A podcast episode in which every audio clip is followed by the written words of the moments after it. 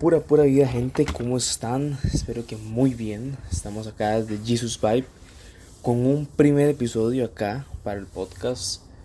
Y vamos a empezar hablando este año de un tema muy importante. Y ya a pesar de que ya estamos en la cuarta semana del año, aún queda mucho, mucho camino por recorrer.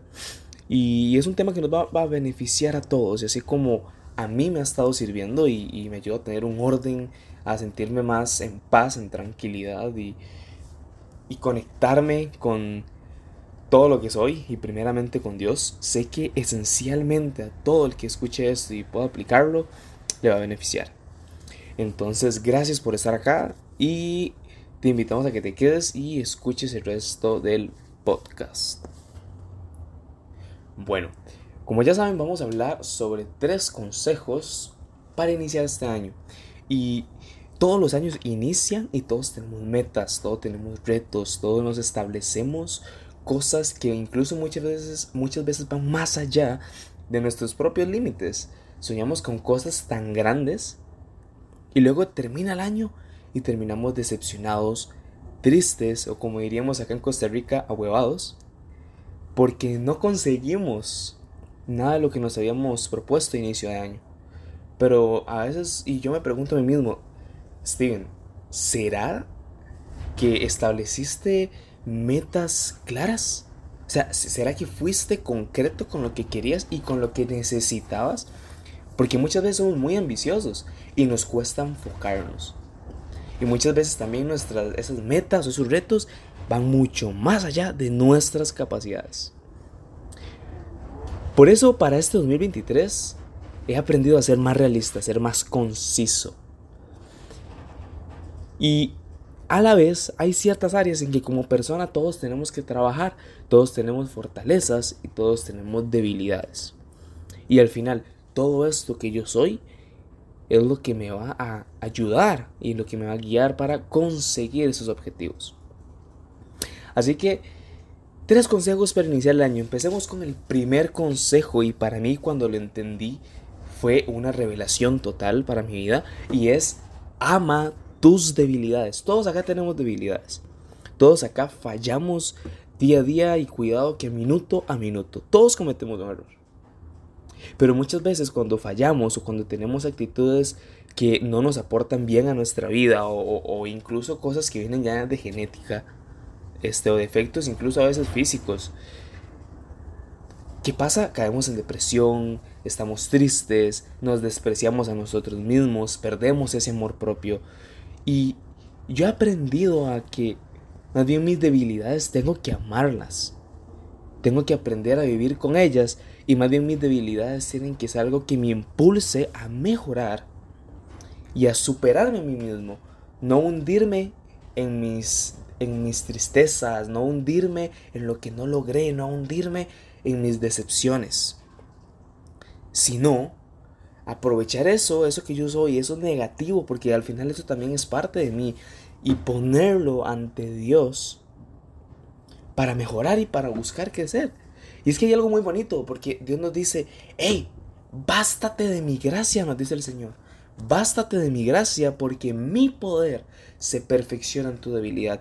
¿Qué nos, está ¿Qué nos está diciendo Dios con esto? Que en donde tú te sientas más inútil, en donde tú te sientas más imperfecto, Genial, genial, porque ahí es en donde Él más se quiere glorificar. Entonces, ese es el consejo número uno, ama tus debilidades. Y yo como consejo, yo inicié el año y yo me senté en un cuaderno y, dije, ok, a ver, Steven, sé sincero contigo mismo, sé honesto, ¿en qué más tienes que mejorar? ¿Qué es lo que más te cuesta? ¿Qué es lo que más tienes que dejar? Y empecé a hacer una lista de cosas que yo tengo a, veces suelo atender a ser muy desordenado, este, a veces se me descontrola un poco las cosas en, mi vida, eh, que hago cosas a veces a destiempo, este, a veces que suelo tender a, tener actitudes más de orgullo, incluso altivez, que eso está, es algo súper tóxico.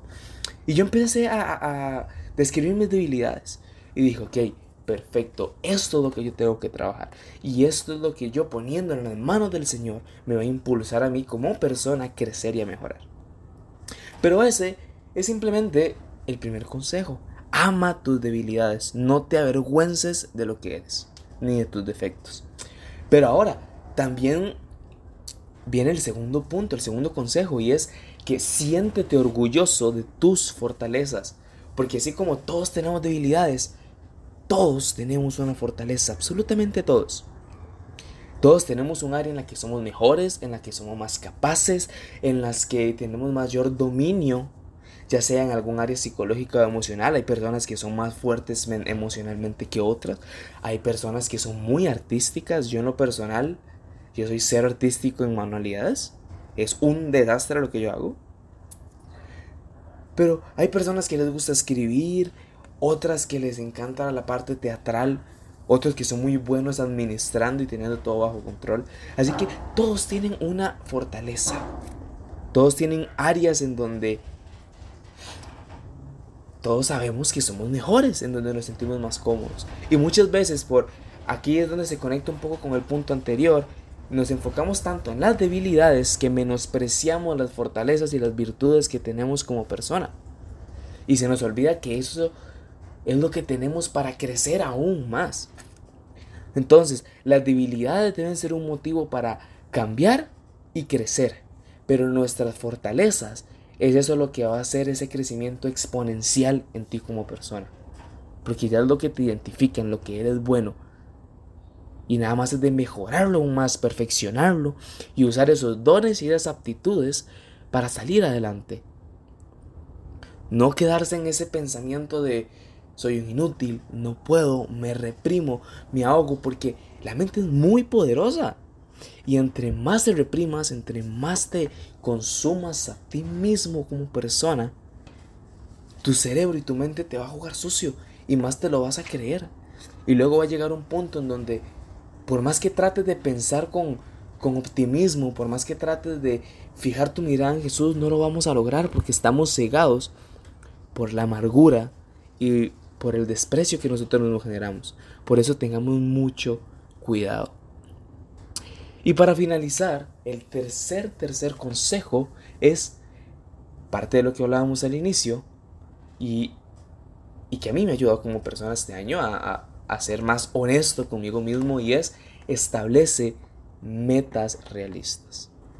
Tenemos que establecer metas realistas. Muchas veces buscamos este buscamos crecimiento exponencial. Inicia el año y por ejemplo en algo muy sencillo como la parte física, inicia el año y todos decimos, ok, yo voy a cerrar el año y voy a tener un cuerpo bien, bien, bien, bien este, fuerte.